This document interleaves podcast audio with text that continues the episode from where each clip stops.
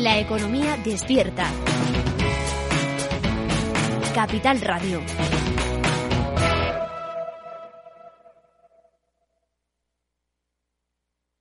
Inversión inmobiliaria. Comienza el debate.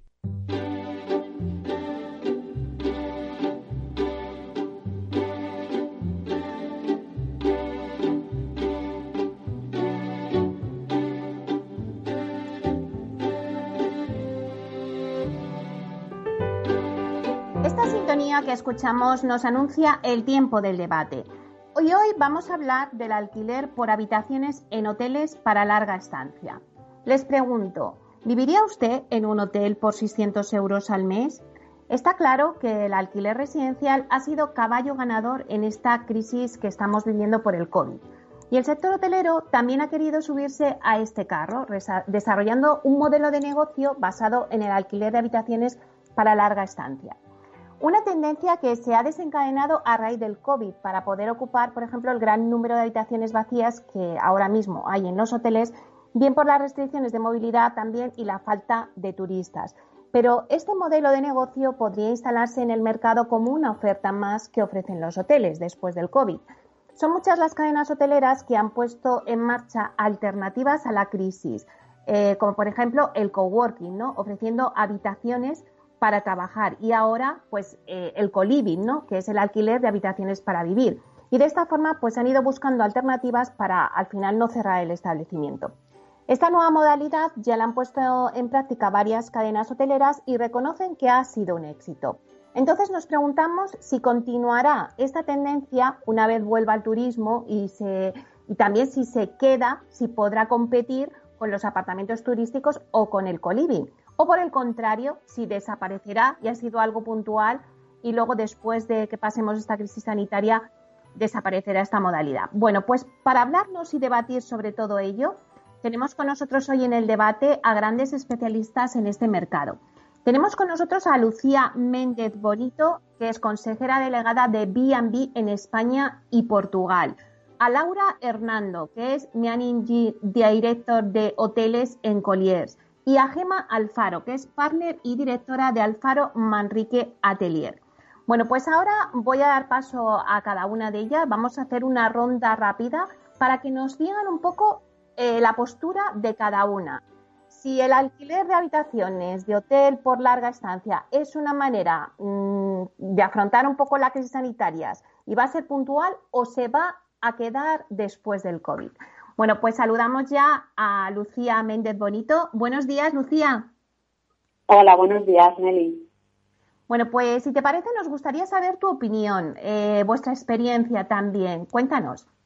Sí. Eh, bueno, en primer lugar, darte las gracias por invitarme a este debate y un placer eh, estar aquí con Laura y, con Gema. Pues para nosotros es una manera de afrontar las nuevas necesidades. No es lo mismo que el alquiler de una vivienda y no lo va a sustituir, pero sí que va a ser un modo de alojamiento temporal para ciertas personas en ciertos momentos. Y creo que va a perdurar eh, más allá de esta época de crisis. Nosotros lanzamos esta propuesta tras el COVID, al igual que hemos lanzado otras propuestas, y lo hicimos, en primer lugar, porque las ocupaciones a día de hoy son bajas. Y segundo, porque era algo que nuestros clientes nos lo demandaban. Y de hecho así lo están demostrando las cifras. Al final esta crisis nos ha ayudado y nos ha obligado a renovarnos y nosotros eh, seguiremos con, las estancias mensuales siempre que nuestros clientes lo demanden y creo que es algo que ha venido para quedarse, porque al fin y al cabo es una manera de afrontar nuevas necesidades surgidas de los cambios que ha habido en nuestra vida últimamente. Muy bien, pues ahora vamos a pasar a Laura Hernando. Buenos días, Laura. Vosotros como consultora que tenéis una visión amplia en el mercado, ¿qué pensáis al respecto? ¿Se quedará esta fórmula en el mercado o desaparecerá? Buenos días y muchas gracias por, dejarme participar en este debate tan interesante. La verdad es que nosotros, eh, en nuestra opinión, ¿no? cuando empezamos a ver esta tendencia, es que era pues una muy muy buena iniciativa ¿no? y, perfecta eh, en grupos que tienen esa capacidad de reacción rápida eh, ante una situación absolutamente excepcional. ¿no? Nuestra sensación es que es, un modelo que, posiblemente pueda funcionar en pocos hoteles, ¿no? Por, la estructura de costes que va inherente a, muchos hoteles en, en, ubicaciones concretas, que el tipo de alquiler mensual pues puede funcionar en algunos en algunas temporadas valle, pero pero no en todo el año, ¿no? En cualquier caso, efectivamente coincidimos en que está evolucionando las tendencias, están evolucionando las costumbres y peticiones por parte de los clientes y las necesidades, ¿no? Y que es un paso hacia una hibridación que tendremos que ir viendo poco a poco cómo encaja bien en el mercado. Bueno, y por último, Gemal Faro, eh, como experta en el mercado hotelero, también eh, en diseño y arquitectura, ¿cuál va a ser un poco esta tendencia? Buenos días, Gemma. Buenos días, Meli. Y bueno, me uno a los agradecimientos de, de mis compañeras. Eh, muchas gracias por contar con mi opinión. A ver, rápidamente, eh, yo lo que veo es que es una, una tendencia que, que estaba ahí y que simplemente eh, la pandemia y el COVID ha servido de, de catalizador para, para acelerar, acelerarlas. Estamos en mitad de unos cambios sociales que gracias a la, al push de digitalización que hemos tenido y que todos nos hemos tenido que, que adaptar mucho más rápidamente, ha surgido nuevas nuevos nichos de mercado, digamos, o nuevas formas de vivir, como son los nómadas digitales, los viajeros de largas estancias, los sol, travelers, yo creo que vamos a tener un impulso del leisure, los sabbatical, y sobre todo creo que, eh, que de repente nos estamos encontrando eh, una cosa que, que para mí es determinante eh, en por qué estas tendencias creo que vienen para quedarse. Es que la gente cada vez más demanda tiempo y el tiempo te lo da el turismo. Y eso se le exige al sector hospitality que sea capaz de darte con autenticidad esa capacidad de, de tener tiempo. Para eso el tener usos mixtos usos híbridos y sobre todo el poder hacer estas adaptaciones en los en los hoteles existentes o sobre todo en los futuros que estamos diseñando eh, me parece que no no puede no puede hacerse de, de, espaldas a la realidad a la realidad social. Obviamente nosotros estamos teniendo que adaptar eh, las zonas comunes quizás alguna readaptación de habitaciones y otros incluso de, de conceptos totalmente diferentes pero no solamente enfocados ahora, como comentaba Laura, ¿no? Una generar un mínimo de caja de ingreso para el cliente que ha decidido estar abierto, sino nuevos proyectos incluso que emprendemos a futuro porque que estamos arrancando, porque así lo demandan los clientes y porque es una realidad que viene que viene para quedarse. Al final el sector tiene que adaptarse al cambio social, ¿no? Tendremos el mismo edificio, eh, pero cambiaremos el, el, uso interior, ¿no? O cómo, o cómo hacerlo, ¿no? Ese, un poco ese software y ese hardware que al final tendrán que, tendrán que maclarse de una manera distinta y ahí la hibridación es fundamental.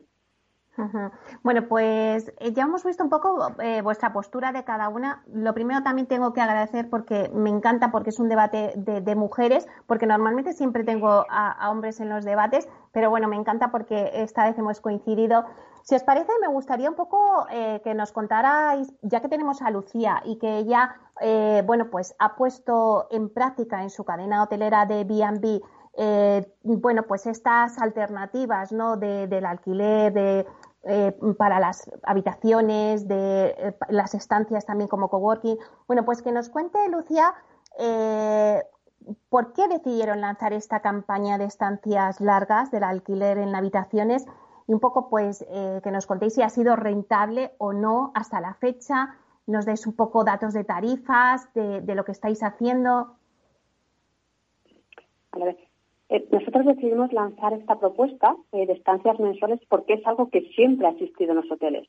Siempre ha habido demanda, aunque era muy pequeña. Y siempre hemos ofrecido estancias mensuales a quienes lo pedían, pero eran estancias caras.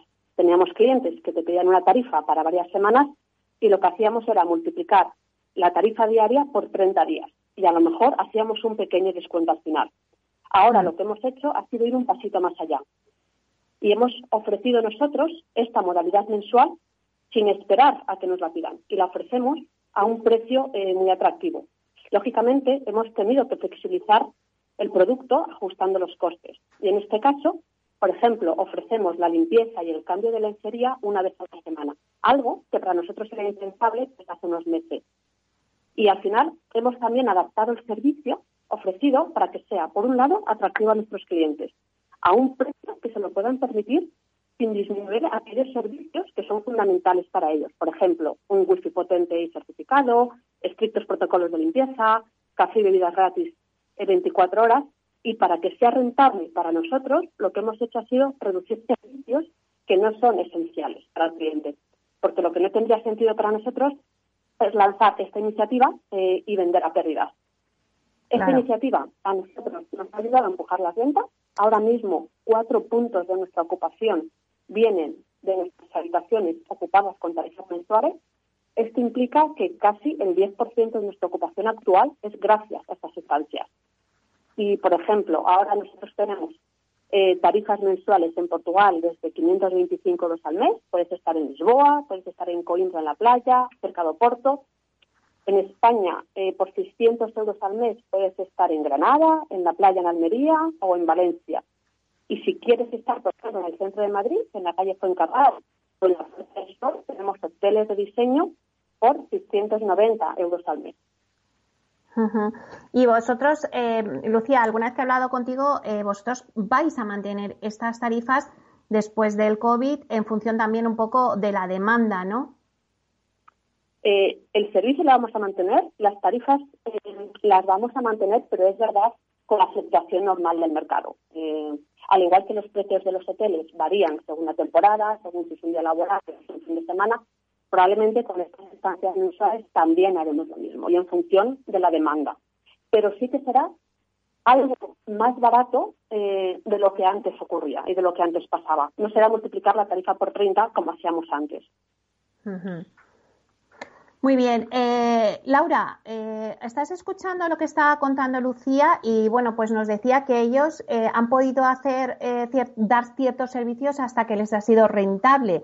No sé si tú estás de acuerdo con esa visión. No, yo, vamos, de hecho, muy interesante escuchar, escuchar a Lucía, ¿no?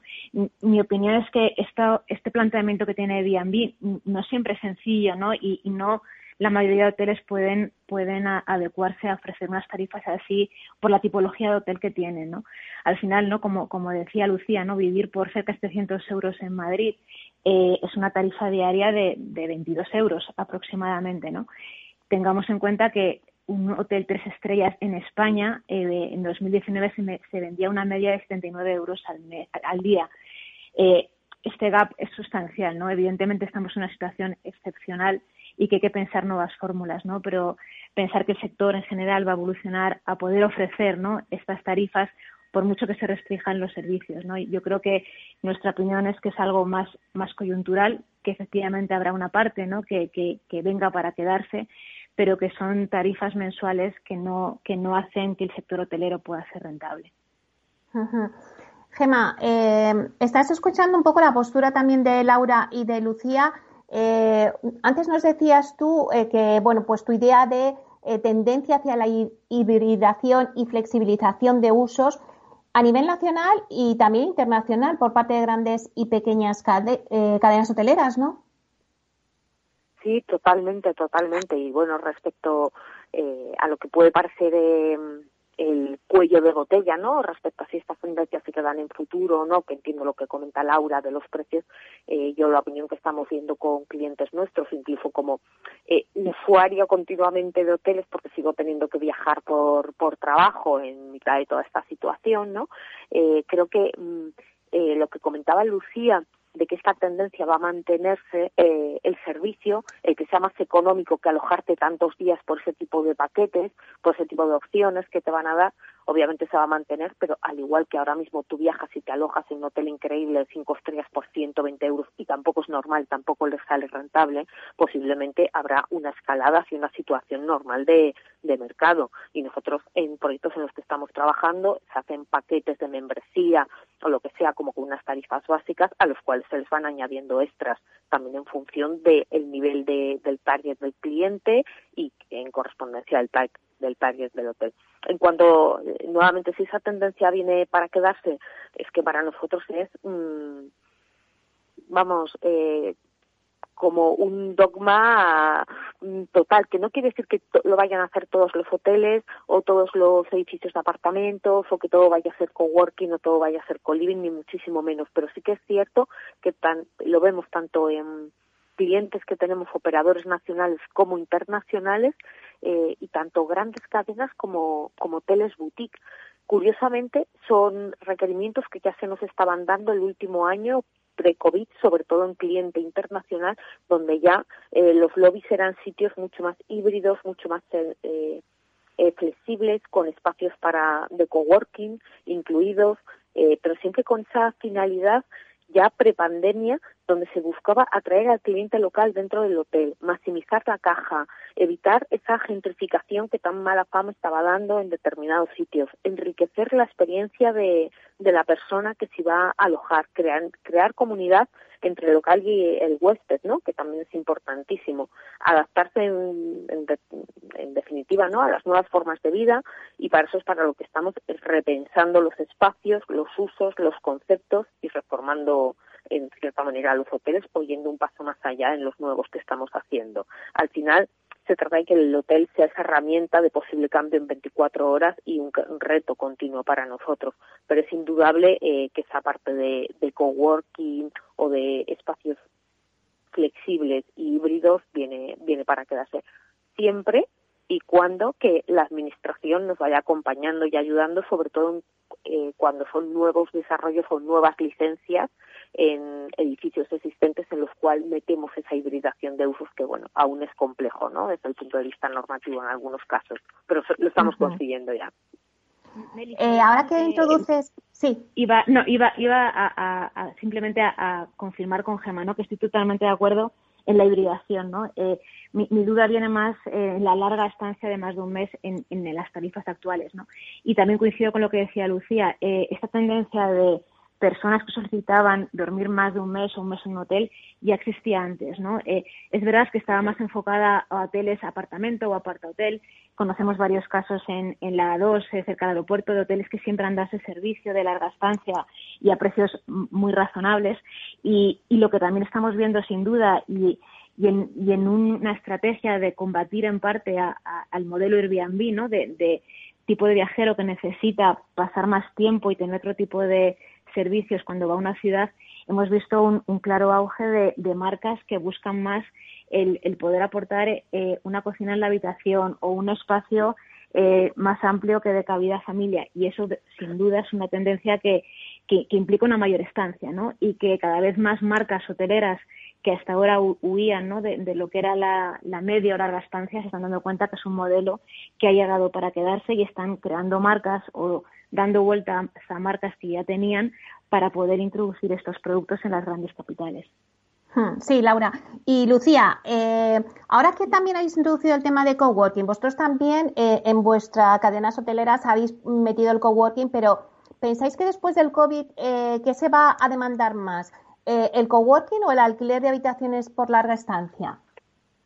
efectivamente, nosotros teníamos ya espacios de coworking antes de la crisis en algunos de los halls de nuestros hoteles. Durante el, COVID lo que hicimos fue trasladar esos espacios de, coworking a las habitaciones con tarifas especiales, de manera que pudiéramos garantizar todas las medidas de seguridad, algo que entendíamos que era necesario y vital y no podíamos garantizar en los halls. Y yo creo que en un futuro cercano van a convivir ambas opciones. El teletrabajo ha llegado para quedarse, no sé en qué porcentaje, pero sí que ha llegado para quedarse junto al trabajo en la oficina y la flexibilidad y la movilidad que eso permite se va reflejado, por un lado, en buscar espacios de coworking dentro de tu ciudad, donde poder teletrabajar ciertos días. Y luego, por otro, en buscar lugares donde poder alojarte eh, largas estancias. Por ejemplo, ¿por qué no irte dos meses a un sitio de playa a teletrabajar durante el verano? Nosotros ahora vamos a empezar a tener unas pequeñas lavanderías, de autoservicio en algunos de los hoteles, donde el cliente pueda lavar su ropa, porque entendemos que las tarifas mensuales van a formar parte de nuestra estrategia de distribución comercial eh, a futuro. Y yo creo que las dos opciones eh, van a convivir. Laura, eh, ¿estás de acuerdo con lo que, lo que está diciendo Lucía? O sea, mm, hay que ir amoldándose a esta demanda que nos viene. Sí, sí, sin duda, y, con un equilibrio también de, rentabilidad metro cuadrado de los hoteles, ¿no? que es complicado. Eh, coincido totalmente con Lucía que la demanda de un espacio eh, tranquilo y con conexión perfecta para trabajar eh, va a ser algo absolutamente necesario en cualquier tipología de hotel. ¿no? De hecho, eh, hasta hace poco la gente iba al hotel a dormir eh, y desde el hotel pues iba a la reunión a la que a la que estuviera convocado. Ahora tenemos que asumir que la mayor parte de reuniones pueden tenerse dentro de la propia habitación del hotel porque serán virtuales. Entonces, esa, esa tecnología, esa capacidad, ese ancho de banda, los hoteles sí sí van a tener que ofrecerlo, ¿no? Idealmente, pues los que cuenten con espacios en, en, en zonas comunes que puedan dar ese apoyo, eh, también permitirá que el cliente tenga una opción B de no estar en la habitación metido. Y eso seguro que de cara a la venta de una habitación va a ser muy valorado, ¿no? Hemos visto también en el pasado hoteles con, con zonas comunes amplias en planta baja que son las zonas al final más difíciles de rentabilidad, rentabilizar en general. De hecho, aquí, pues lo que comentaba Gema, ¿no? La tendencia que, a que los propietarios buscan esa petición de, de, hibridación y flexibilidad de los espacios para poder generar ingreso, ¿no? Entonces, lo que hemos visto es que hay parte de hoteles que se han planteado incluso hablar con empresas de coworking para externalizar o subarrendar estos espacios y poder así tener un ingreso extra o, o incluso minimizarlos y ofrecerlos dentro del paquete de lo que paga el cliente en la propia en la propia habitación no pero siempre que ese desequilibrio no de, de no destinar demasiada zona común a algo que no genere un ingreso directo eh, evidentemente que buscar el equilibrio que, que beneficie al cliente y al propietario. Nada, nos queda un minuto vamos a hacer un pequeño parón para un espacio de publicidad, pero volvemos. Pero Gema, en este minuto, eh, ¿crees que el coworking va a avanzar más que las habitaciones por larga estancia en los hoteles o al revés? Pues yo creo que va a depender mucho de si es en segmento urbano o en vacacional, sinceramente, porque creo que en el vacacional posiblemente tenga más push la larga estancia y al final vas a trabajar en la propia zona común, pero que no es un coworking como tal por una empresa externa y sin embargo en el urbano sí que va, creo que van a predominar esos acuerdos con empresas de coworking externas que van a montar todo un centro de coworking, el hotelero rentabiliza ese metro cuadrado por este punto de colaboración y se da servicio al resto de la ciudad también. Bueno, pues si os parece, ahora vamos a hacer una breve pausa, eh, volvemos en nada y retomamos otra vez el debate.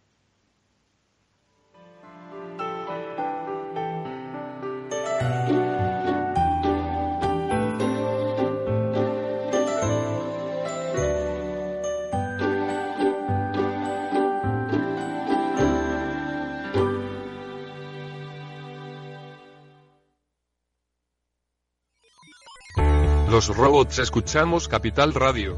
Es la radio más innovadora. Oímos a Saragot, con Luis Vicente Muñoz. Ahí le has dado. Esto es Capital Radio. Di que nos escuchas.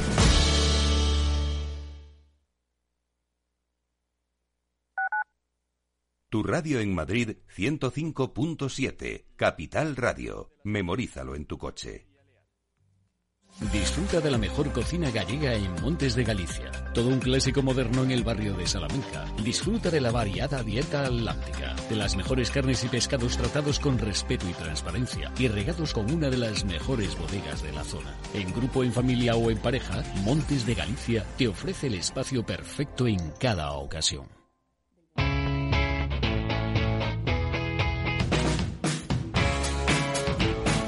La economía despierta. Capital Radio.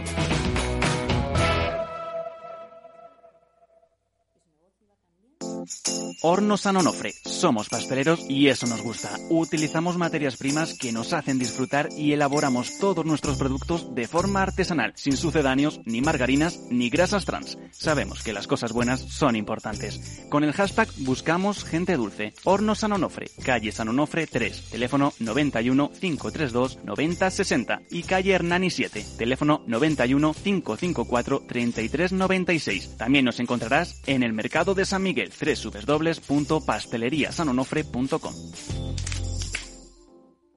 Esto te estás perdiendo si no escuchas a Luis Vicente Muñoz en Capital, La Bolsa y la Vida. Xavier Ferraz, profesor de ESADE. Europa no lo ha hecho y el problema ahora lo tenemos aquí, ¿eh? porque Europa en este momento no es autónoma en semiconductores. Eso quiere decir que si no nos venden, nos vamos directamente al paleolítico, ¿eh? sin ser alarmistas. No te confundas. Capital, la bolsa y la vida con Luis Vicente Muñoz, el original. Para personas inquietas, Capital Radio.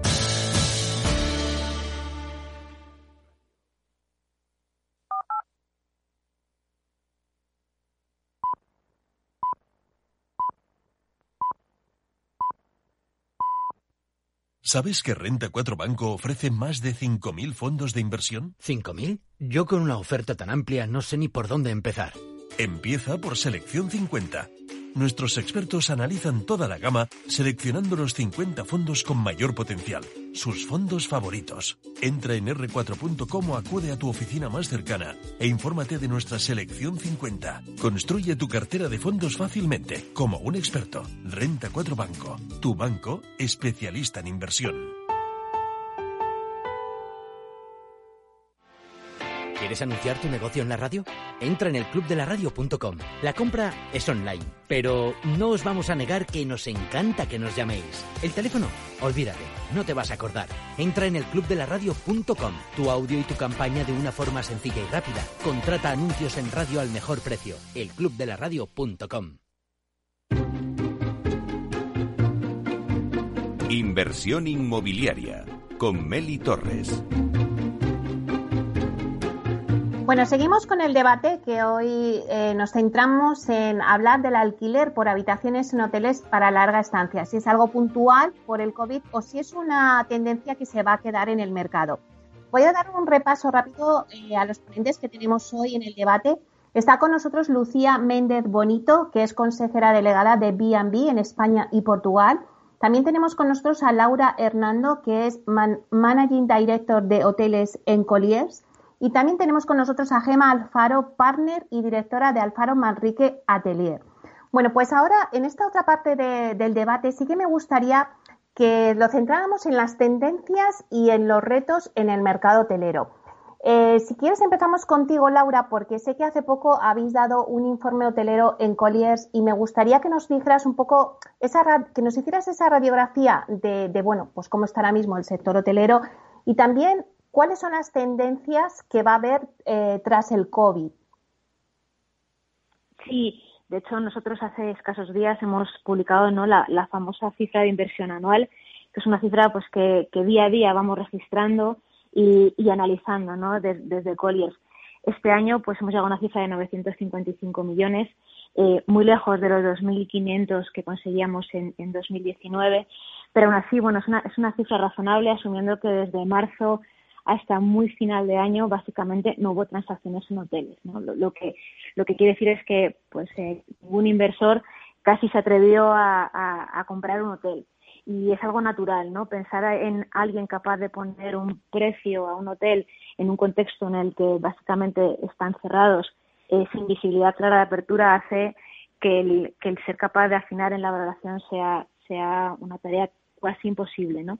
La falta de visibilidad es lo que ha dificultado mucho la transacción, unido también, por supuesto, a la falta de financiación directa de, la banca. Que estaba mucho más centrada en apoyar a, sus clientes y en darles eh, aire y liquidez para, afrontar estos meses que en acompañar en, nuevas operaciones.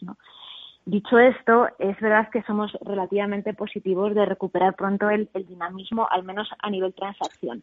A diferencia de la anterior crisis, eh, lo que tenemos ahora es un altísimo nivel de apetito inversor de fondos, inversores, family office queriendo entrar en el sector hotelero español. Eh, y eso nos hace pensar que en breve eh, empezará a transaccionarse. Esto obviamente irá acompañado a que, a que se reduzca la incertidumbre, ¿no? que las vacunas avancen y que haya cierta visibilidad de, de que a partir de verano empiece una cierta normalización en el comportamiento hotelero sí que es verdad que, la, que, el, consenso generalizado es eh, ver más clara la recuperación en el segmento vacacional. Básicamente lo que, lo que opinamos es que no hay duda de que el nivel de ingresos en los hoteles eh, y de vuelta de turistas en vacacional se va a recuperar sí o sí, volveremos a niveles de 2019 sí o sí, y la única duda o matiz es, es cuándo, ¿no? Si esto va a ocurrir en 2022, en 2023, que quizá es eh, es, la media más razonable que, barajamos, o incluso 2024, pero no hay duda de que eso se va a recuperar. Este convencimiento es, es, algo más nítido, menos nítido en, urbano, y simplemente por el cambio de que estamos hablando. Eh, y, lo que comentábamos de que el teletrabajo llegado para quedarse, eso va a tener un impacto en, el viaje, en, en, las personas que asiduamente viajábamos muchos días a la semana y nos alojábamos en otras ciudades pues parte de esta actividad se va a ver reducida y, cambiada. Eh, eh, puede que eso implique en cada dos tres estancias vacacionales y las mezcles con, con trabajo, pero claramente el patrón va a cambiar y esa incertidumbre de cómo va a cambiar y cómo va a afectar a determinados hoteles efectivamente pues eh, pues genera más incertidumbre y un poco menos de presión compradora hacia hacia hoteles urbanos y esto hace pues que ahora mismo veamos que empieza analizarse la posibilidad de reconversiones puntuales de uso de hoteles que están muy centrados en zonas totalmente business, totalmente enfocadas al cliente de negocio, que ven complicada o ven más lejana la recuperación a niveles normales y que pueden empezar a plantearse el, hibridar o cambiar o bien a, un puro residencial o bien a,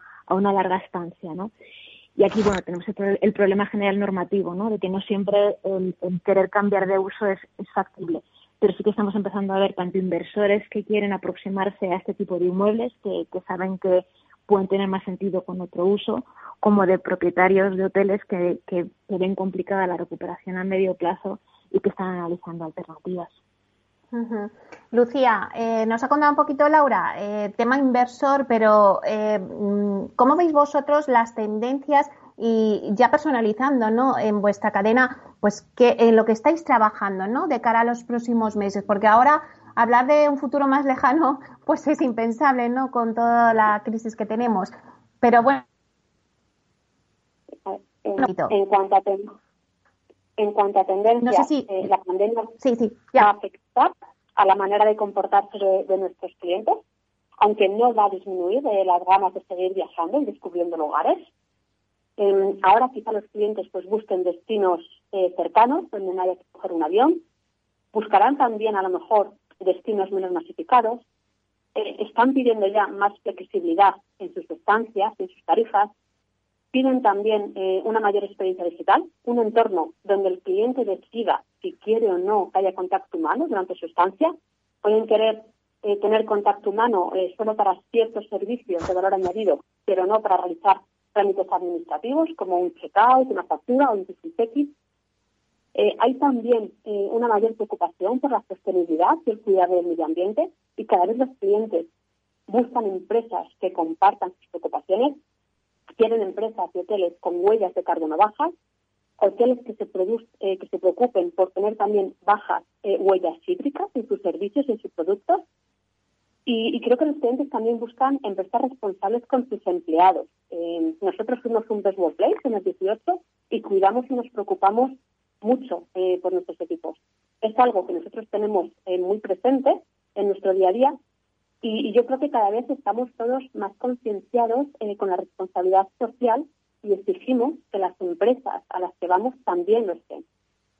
En cuanto a proyectos, nosotros no vamos a cambiar nuestros hoteles a uso residencial, pero sí que es verdad que estamos trabajando para lograr espacios más híbridos en nuestros hoteles. Por un lado, estamos introduciendo servicios para seguir potenciando los alquileres mensuales, como las lavanderías dentro del hotel, de las que ya has hablado antes, y también estamos añadiendo eh, un plus de diseño a las habitaciones y a los halls para que sean espacios más flexibles, más versátiles y con más capacidad eh, de transformación, como ha comentado antes Gemma.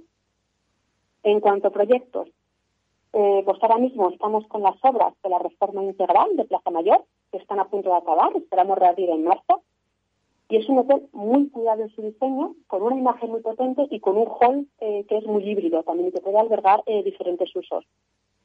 Y además de esto, bueno, pues estamos trabajando en cuatro aperturas que vamos a tener en estos dos próximos meses, entre febrero, marzo y principios de abril, dos en España y dos en Portugal.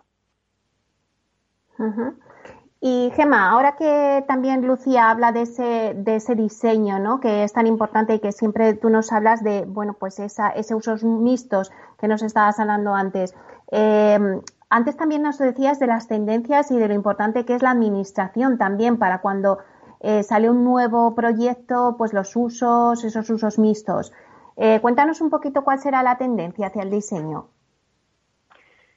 Sí, es que por un lado em, está la tendencia o sea, o está la forma de afrontar esas tendencias desde el punto de vista eh, administrativo, que es cuando entramos más en nuestro papel eh, como arquitectos, en el cual tú rehabilitas o cambias de uso o readaptas un edificio que tiene un uso exclusivo destinado por normativa por plan general o por lo que sea a, una determinada adecuación que es la que ha tenido hasta, ese momento. Y normalmente, como pasa en muchos países, pero en el nuestro en concreto, la normativa suele ir bastante por detrás de lo que es la evolución de la sociedad. Y bueno, no está, no está contemplado, reflejado esas hibridaciones que ahora mismo son, son necesarias y que nos demanda el mercado, nos los demandan los clientes, lo demanda, que en nuestro caso muchas veces son eh, inversores, pero otras veces son los propios operadores, en definitiva, que es una realidad sobre la mesa. Y no es tan sencillo y estamos teniendo en la mayoría de los casos que negociarlo proyecto a proyecto porque no hay una ley escrita que te que, que plasme esa realidad que está ocurriendo ahora mismo. Luego está la otra pata que es desde la, la adaptación desde desde el interiorismo, ¿no? Desde esos espacios interiores, eh, bien sea habitaciones, bien sea de, zonas comunes, bien sea incluso cómo se presenta el propio el propio hotel, bien al entorno natural o bien a, a la ciudad. Volvemos a este concepto que comentaba antes de la demanda de tiempo, que es la mayor de la historia ahora mismo, y cómo eh, el sector hospitality te da la, esa oportunidad de conversión de ese tiempo y de nuevamente mezclarlo y hibridarlo entre tu vida laboral y tu tiempo de, ocio. Estos espacios te tienen que dar esa oportunidad, pero para ese mismo, para eso mismo necesitamos que sean eh, flexibles, adaptables y de alta calidad. Tendencias que nosotros estamos viendo, pues me parece importante recalcar lo que te comentaba al principio, ¿no? Cuando hemos empezado a hablar, que la mayoría son eh, simplemente eh, puntos que ya estábamos trabajando y que veíamos y que el COVID nos ha servido de catalizador. Obviamente hemos tenido que repivotar algunos proyectos, pero más en cuanto al uso que no esas tendencias que ya se apuntaban. Claramente esta transformabilidad que va apoyada por la, por la tecnología, pero nosotros vemos que es interesante la tecnología desde una manera más, más soft, ¿no? Eh, que todo esté altamente tecnológico, pero que sea como un paisaje integrado, como un diálogo con esa naturalidad que todo el mundo ahora quiere y demanda, que te dé toda la todas las facilidades, pero que tú no lo percibas como algo excesivamente tecnológico o impuesto. La sostenibilidad no es solo enfocada desde un punto de vista de unas certificaciones energéticas o lo que sea, sino con un enfoque mucho más eh, wellness, una percepción holística de, los proyectos, ¿no? Que lo estamos cuidando y cada vez más en, unos materiales, unas texturas, unas sensaciones, un lenguaje, ¿no? Eh, natural que nos retrotraiga a esos espacios de tranquilidad. Lo singular, ahora más que nunca creo que va a haber una mayor segmentación y un foco mucho mayor en el target del cliente. Por más que sean espacios híbridos y transformables, finalmente todo el mundo tiene que tener la sensación de estar viviendo experiencias exclusivas. Y luego la formalización, ¿no? ¿Cómo formalizamos ahora mismo todos estos cambios y estas tendencias? Nosotros eh, lo que estamos haciendo y lo que vemos que pide el mercado son unos diseños más depurados, eh, recreando el lugar, pero siempre huyendo de lo, de lo banal y muy vinculados a la mirada del turista. ¿Y qué buscamos con eso? Generar como un oasis interior, ¿no? Que el hotel o el o el edificio de uso alojativo del carácter que sea sea como un refugio, como una metáfora de ese jardín interior, de ese sosiego que todos buscamos en cierta manera y que es un velo como que te deja ver el lugar en el que te emplazas y en el que te puedes relajar. Nosotros esto lo estamos haciendo desde mm, en hoteles o proyectos que estaban siendo hoteleros que ahora han repivotado y son de apartamentos turísticos, por ejemplo, hoteles existentes que estamos haciendo adaptaciones o nuevos, nuevos proyectos eh, que han arrancado finalmente como un uso híbrido en el cual de planta tercera para arriba es un residencial de lujo a la venta y de tercera para abajo son apartamentos turísticos de lujo, y al final una cosa se ve nutrida por la otra, como ocurre en Canalejas. Eh, quien compre una vivienda en esa promoción va a tener todos los servicios asociados, aparte de la zona de restauración que hay abajo, que tienen los apartamentos turísticos, con lo cual es una serie de amenities que completan su experiencia, ¿no? Como, como comprador. Pero este es otro, este es uno de los ejemplos que os comentaba que son licencias urbanísticas que no son que no son sencillas. Y otra, y para terminar, otra de las grandes tendencias que vemos, que no sabemos esa cuánto se quedará, pero que por el momento y durante un tiempo eh, tiene una alta demanda, es el tema de la ruralización, es decir, no solo particulares, sino cadenas hoteleras. Eh, estamos ya en dos proyectos rurales, pero no es una casa rural, es un hotel rural más similar a como puede ser la experiencia de Vivo en Alicante, ¿no? Eh, donde vemos cómo la gente pide aire libre, pide terrazas, pide este casi bungalow, una autenticidad, una privacidad, una mayor vinculación con lo vernáculo, con el wellness, que el propio hotel sea la auténtica experiencia, ¿no? Con una máxima personalización. Y creemos que, mm, aun cuando se pueda viajar, va a ser una opción que la gente va a seguir teniendo en su en su campo de, de deseo, porque lo hemos redescubierto y nos hemos acordado que era que era súper gratificante y que a todos nos apetecía. Me gusta la idea que ha comentado antes Gema de que el hotelero no tiene que tener un hotel, sino que tiene que tener una herramienta con capacidad para transformarse en 24 horas. No sé, Laura, si ese es el reto al que tiene que enfrentarse el sector ahora. Eh, en parte sí, el reto que tiene que conseguir el sector básicamente es volver a llenar eh, poco a poco los establecimientos. Y el problema, la suerte que tenemos como, como país es que somos eh, eh, un punto absolutamente atractivo para la demanda internacional. O sea, nuestro sector hotelero en gran medida eh, depende y, vive gracias a la demanda internacional. ¿no? Este es el primer reto que tenemos que superar, ¿no? Y ahí, pues, evidentemente, las vacunas son esenciales, la vuelta de la capacidad aérea, la vuelta de la interconectividad, la, la reducción de las cuarentenas, todo eso hará que nuestro cliente natural vuelva, ¿no? Eh, y, sin eso es verdad que, muchos hoteles, por, por desgracia, pues es difícil que, piensen en fórmulas, ¿no? Gran parte de nuestro sector vacacional es dependiente de la demanda internacional y, lo que están ahora es tomando todas las medidas y están intentándose preparar para, desde luego, no dejar perder un día, ¿no? En cuanto pueda venir un turista, ser capaz, ¿no?, de, alojarle. Por supuesto, lo que decía Gemma también coincido, ¿no?, en el patrón de cambio de viaje efectivamente este año pues eh, determinados puntos turísticos de interior de España e incluso de costa, pero dentro de España, donde no hay que coger un vuelo, pues son los destinos que mejor han sobrellevado este verano, ¿no? Y, ha hecho que pues muchos españoles redescubran España, que antes iban al extranjero, y, desde luego el turismo rural, pues, pues mucha gente ha descubierto destinos o, tipos de alojamiento que hasta ahora no, no se habían planteado, ¿no?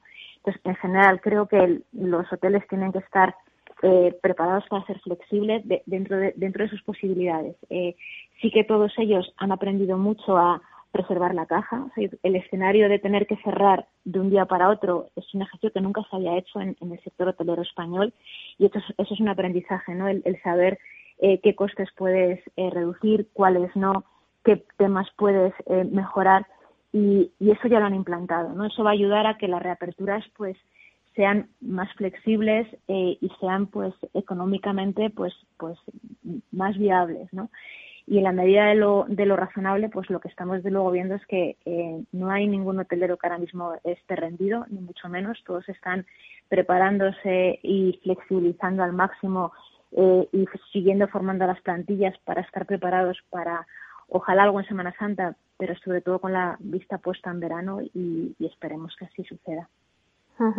Eh, Lucía, vosotros eh, sois un claro ejemplo de que habéis ido adaptando pues lo que nos estabas contando antes, que habéis, aplicado el coworking, eh, ahora con habitaciones a la restancia, aunque ya lo teníais, pero bueno, que ahora se ha potenciado más. Estáis ya con la vista puesta en lo de las lavanderías que me decíais. Bueno, vosotros sois un claro ejemplo, yo creo que de cara a los oyentes, para que nos cuentes que, bueno, pues que han sido unos nuevos modelos de negocio que están funcionando y que de hecho pues has dicho que los vais a mantener. Eh, que quien apuesta por ello pues al final sale ganando, ¿no? Sale rentable. Efectivamente, eh, así es. Yo estoy muy de acuerdo con lo que ha dicho Gema y me encanta eh, que el hotel tiene que tener una herramienta con capacidad para transformarse en 24 horas. creo que venimos de unos años de mucho esplendor. Creo que va a ser muy difícil recuperar otra vez las tasas de ocupación y de ADR que teníamos en el 19 y a pesar de que estamos haciendo cosas, creo que necesitamos hacer más cosas. Los hábitos han cambiado y no podemos seguir haciendo las cosas eh, como las hacíamos antes. Al final también hay mucho prueba y error. Nosotros hacemos muchas cosas, muchas las hacemos y no salen, salen más y no pasa absolutamente nada, pero seguimos lanzando iniciativas y lanzando, y lanzando ideas y creo que tenemos eh, por delante todos los hoteleros un reto muy grande, quizá, quizá más grande de lo que nosotros pensamos a veces. Eh, Gemma, no sé si estás escuchando eh, la postura de, ambas que están comentando de esos retos, ¿no? Eh, no sé si se nos queda algo en el tintero que antes eh, hemos comentado para los retos a los que se tiene que enfrentar el sector. Sí, bueno, yo es que estoy totalmente de acuerdo con lo que han comentado tanto Lucía como, como Laura, totalmente de acuerdo. Y por nuestra parte, bueno, recalcar de nuevo el reto de, de conseguir que la administración acompañe con un marco normativo que permita que permita esta hibridación por un lado por otro lado bueno la siempre demandada agilidad de, de licencias que es imprescindible y, y al mismo tiempo eh, que el reto nuestro, pero creo que los clientes lo están percibiendo claramente y estamos todos como eh, perfectamente alineados, es tener la, la capacidad de, de que se entienda esta, esta necesidad eh, mayor que nunca eh, de cuidar eh, el espacio el espacio interior de los hoteles lo que ocurre dentro de ellos porque al final eh, la experiencia ahora mismo y más que nunca es el propio hotel la personalización y sí, esa flexibilidad, pero que todo va a pasar por un diseño bien ejecutado, bien depurado, evitando lo banal, pero sí que recreando lo que busca la, la mirada de la persona que, que se aloja, ¿no? O que va a pasar una experiencia en él, bien sea eh, por unas horas solamente porque es una persona eh, local, ¿no? Pues si os parece, ya eh, quedan nada, unos minutos, pero sí que me gustaría dar la conclusión de cada una de vosotras a este debate, quien nos esté escuchando y quien se plantee, bueno, pero al final esto del alquiler por habitaciones para larga estancia se va a quedar, ¿no? ¿Qué va a pasar? Y el coworking también. Bueno, pues un poco pasamos por cada una de vosotras. Si quieres empezamos contigo, Laura, y nos dices un poco, pues, la conclusión. Sí, no, desde, desde mi punto de vista, efectivamente lo que es innegable es, es, el, es el cambio, la hibridación y la, y, la necesidad de ir adaptándose a las costumbres de, de los clientes en la hotelería en general. Eh, mi duda es, sinceramente, si, si esta tendencia de, de, poder vender habitaciones a muy larga estancia o, a larga estancia es extrapolable, extrapolable a, a la mayoría de hoteles en España. Creo que no. Creo que sí que hay determinados hoteles que por ubicación, por modelo de negocio, por por modelo de, personal es capaz de acotar y dar este servicio y hacerlo rentable, pero en general creo que es una solución que, que no va a salvar en los próximos meses a la mayoría ¿no? de, de, del sector turístico español. Creo que la, la parte positiva es que no tenemos duda de que el turismo se va a recuperar. Eh, llevamos con una tendencia de más de 30 años a nivel mundial de, de incremento de turismo año a año, ¿no? con dos excepciones pequeñas, ¿no? Que hubo en 2003 y en 2009, eh, y esta desde luego es la, es la gran excepción. Pero no tenemos duda de que el nivel de turismo eh, volverá, eh, y básicamente porque el, el, viajar hace, hace dos, tres décadas era algo que hacías eh, pues muy extraordinariamente y a veces por motivos eh, inaplazables y ahora la, el viaje es una necesidad vital y que cada vez se empieza antes a viajar y cada vez se viaja más. Lo que habrá que ver es cómo evoluciona el mix de viaje de ocio-negocio y que posiblemente también hibride. Lo que hay que buscar y, y, e intentar es minimizar ese lapso de tiempo hasta, hasta que todo ocurra y para ello pues eh, lo que hace falta es que el sector hotelero español se vea apoyado desde todos los ámbitos, ¿no? desde el ámbito, por supuesto, público, eh, desde el ámbito bancario y desde y desde, en la medida de lo posible, pues el, el ámbito de que poco a poco se levanten restricciones, ¿no? Que permitan que puedan vender habitaciones. Lucía, eh, bueno, pues al final, antes teníamos la idea de que vivir en un hotel era algo de como muy de lujo y ahora pues se ha hecho posible que se puede vivir en un hotel. Eh, no sé si nos quieres dar alguna conclusión a este debate. Eh, bueno, quizá decir que nosotros los hoteleros en general veníamos de una época muy, muy fácil, donde prácticamente hacíamos caja sin querer, eh, veníamos de unos datos espectaculares. Esta crisis ha sido un gran, un gran revulsivo para casi todos y es muy gratificante ver cómo el sector hotelero español en general se está adaptando bien, se está reinventando eh, y es muy muy bueno ver cómo al final, pues bueno, pues eh, a pesar de todo, eh, las grandes cadenas y las pequeñas también están saliendo adelante poquito a poco. Uh -huh. Bueno, Gema, una última conclusión rápida. yo estoy convencida de que es un modelo que viene para quedarse, al igual que los cambios en la, en la sociedad.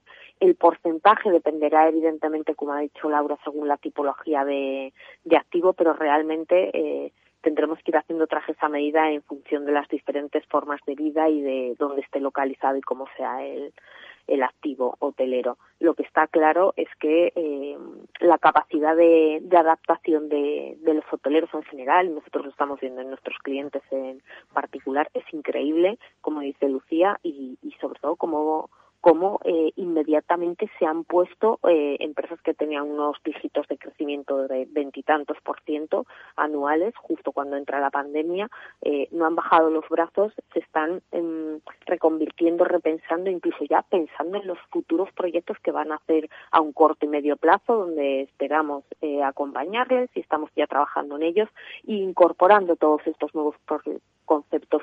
Posiblemente no serán todos eh, en una gran cantidad y tematizados todos en coworking o en co pero seguramente todos tengan pinceladas de estas nuevas tendencias que, están demandando la sociedad. Pues lo dejamos ahí. Muchísimas gracias a, la a las tres. Gracias, Lucía Méndez Bonito, consejera delegada de B&B en España, Portugal. Muchas gracias, Lucía. Muchísimas gracias, Emily. Un placer. Gracias también a Laura Hernando, Managing Director de Hoteles de Colliers. Muchas gracias, Laura. Gracias, Meli. Y muchísimas gracias, Gema Alfaro, partner y directora de Alfaro Manrique Atelier. Muchísimas gracias, Gema. Gracias a ti, Meli, y un placer, Lucía y Laura, compartir mesa con vosotras. Un fuerte abrazo. Bueno, y a usted, Muchas gracias. Y a ustedes, señoras y señores que nos escuchan al otro lado de las ondas, gracias por estar ahí y compartir este espacio con nosotros. Gracias también de parte del equipo que hace posible este espacio, de Félix Franco en la realización técnica y de quien les habla, Meli Torres. Les esperamos la próxima semana aquí en Inversión Inmobiliaria. Hasta entonces, que sean felices.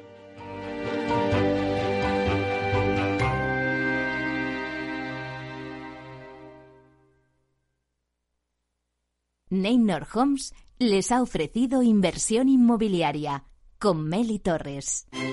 Neynor Homes presenta Inversión Inmobiliaria cada jueves de 10.30 a 13 horas en Capital Radio, un espacio donde se darán las claves para realizar la mejor inversión en inmuebles y sacar la mayor rentabilidad a sus propiedades. No se pierda su cita inmobiliaria de la semana en Capital Radio. Ya no estamos en la era de la información, estamos en la era de la gestión de los datos y de la inteligencia artificial.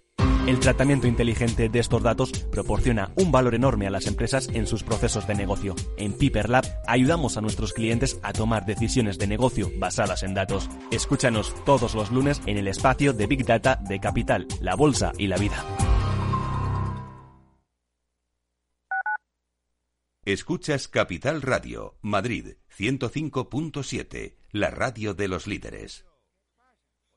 Disfruta de la mejor cocina gallega en Montes de Galicia. Todo un clásico moderno en el barrio de Salamanca. Disfruta de la variada dieta atlántica, de las mejores carnes y pescados tratados con respeto y transparencia y regados con una de las mejores bodegas de la zona. En grupo, en familia o en pareja, Montes de Galicia te ofrece el espacio perfecto en cada ocasión. Abuelo. Dime, hija. ¿Te ha gustado el regalo que te he hecho? Pero si no se funciona el teléfono y me das ahora un altavoz. Es un altavoz para escuchar las noticias esas que tanto te gustan de bolsa. ¿Cuál? ¿Las de Capital Radio? Esa se llama Alexa y solo tienes que decirle Alexa, pon Capital Radio. Alexa, pon Capital Radio, maja. Te damos la bienvenida a Capital Radio. Puedes escuchar la señal en directo o nuestros mejores audios en formato podcast. Directo o podcast. ¿Qué quieres escuchar? Al final me va a gustar a mí el aparato este. Capital Radio Siente la economía. En el restaurante Gaztelubides somos rigurosos con la selección del producto para crear recetas imaginativas que acompañamos de una bodega generosa y brillante y de nuestra magnífica terraza durante todo el año. Restaurante Gaztelubide, carretera de La Coruña, kilómetro 12200, La Florida. Teléfono 91 372 8544. Una recomendación del programa gastronómico Mesa y Descanso.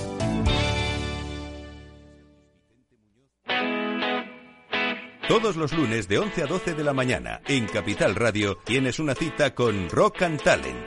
Un programa diferente que combina el talento con las canciones de rock más inspiradoras.